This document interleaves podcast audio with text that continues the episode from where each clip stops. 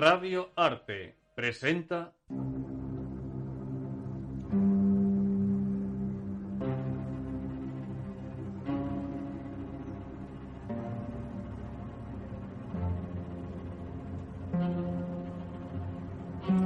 El cuarto de la torre.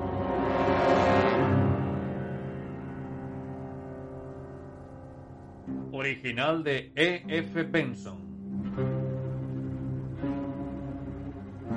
Con Alejandro Meseguer, Cristina Fabregat Mario Martín, y Juanita Sons. con la voz de Juan Torres. Dirección Juan José Moscoso. Es una producción de Radio Arte para Luces en la Oscuridad.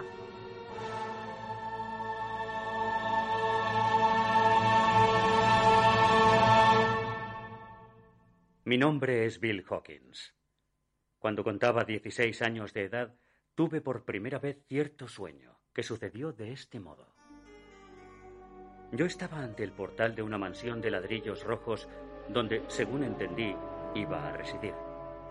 El criado que me abrió la puerta me notificó que el té iba a servirse en el parque y me condujo a través de un vestíbulo de paredes oscuras con una gran chimenea hasta un parque encespado con muchos cuadros de flores y árboles. Allí se hallaban agrupadas en torno a una mesa unas cuantas personas, todas desconocidas para mí, excepto una que era un condiscípulo llamado Jack Stone, evidentemente el hijo de la casa, el cual me presentó a su madre y a su padre y a un par de hermanas. El parque delante de la casa era muy largo y en un extremo había una especie de torreón de tres plantas que me pareció mucho más antiguo que el resto de la construcción. No pasó mucho tiempo antes de que la señora Stone, que, como el resto del grupo, había permanecido en absoluto silencio, se dirigiera a mí. Jack le enseñará su habitación. Le hemos dado el cuarto de la torre. De modo inexplicable, mi corazón saltó al oír estas palabras. Era como si ya supiese que iban a asignarme a aquella habitación de la torre y que la misma contuviese algo temible y significativo. Jack y yo pasamos en silencio a través del vestíbulo de la torre y ascendimos por una escalinata de roble con muchos recodos hasta llegar a un pequeño descansillo con dos puertas.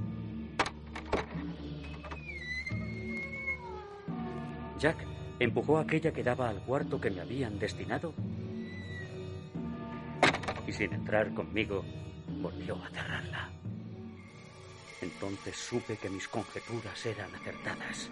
Había algo espantoso en la habitación y con el terror de la pesadilla envolviéndome casi materialmente, me desperté en medio de un espasmo de terror. Este sueño o variaciones del mismo me estuvo atormentando durante quince años. Casi siempre sucedía de la misma forma con la llegada a la casa, el té en el parque, al mortal silencio al que sucedía la frase fatal, la subida con Jack al cuarto de la torre donde se hallaba el horror, y siempre el sueño terminaba en aquel mismo instante, sin llegar a saber nunca en qué consistía tal horror. Otras veces soñaba variaciones del mismo tema, me veía jugando a las cartas siempre en silencio en una salita con unas inmensas arañas que daban una iluminación deslumbrante. Dicha salita estaba contigua al comedor y, como ya he dicho, brillantemente iluminada, a pesar de que el resto de la casa estaba a oscuras. Pero, a menudo y a pesar de la luz, ésta no alumbraba las cartas que yo tenía en la mano, las cuales apenas lograba verlas. Sus dibujos también eran raros, no había cartas rojas, sino solo negras, y entre ellas algunas completamente negras. Yo las detestaba y las temía.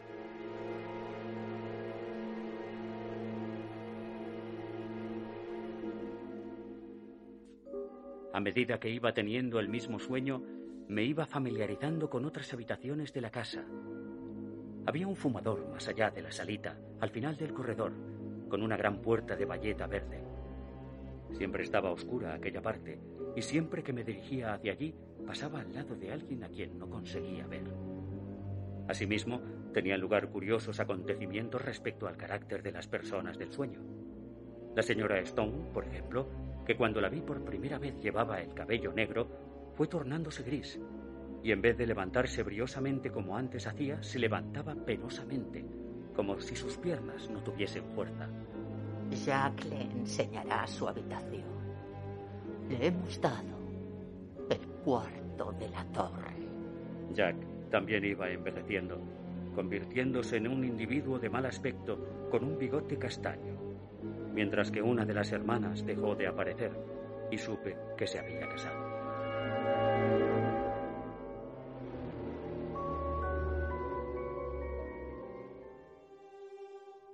Durante seis meses o más dejé de tener esta pesadilla y comencé a pensar que ya nunca más volvería a tenerla. Pero una noche, después de este intervalo, de nuevo volví a encontrarme en el parque tomando el té.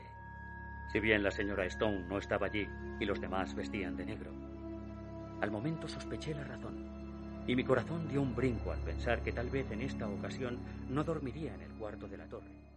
Y aunque... ¿Te está gustando este episodio? Hazte fan desde el botón apoyar del podcast de Nivos. Elige tu aportación y podrás escuchar este y el resto de sus episodios extra. Además, ayudarás a su productor a seguir creando contenido con la misma pasión y dedicación.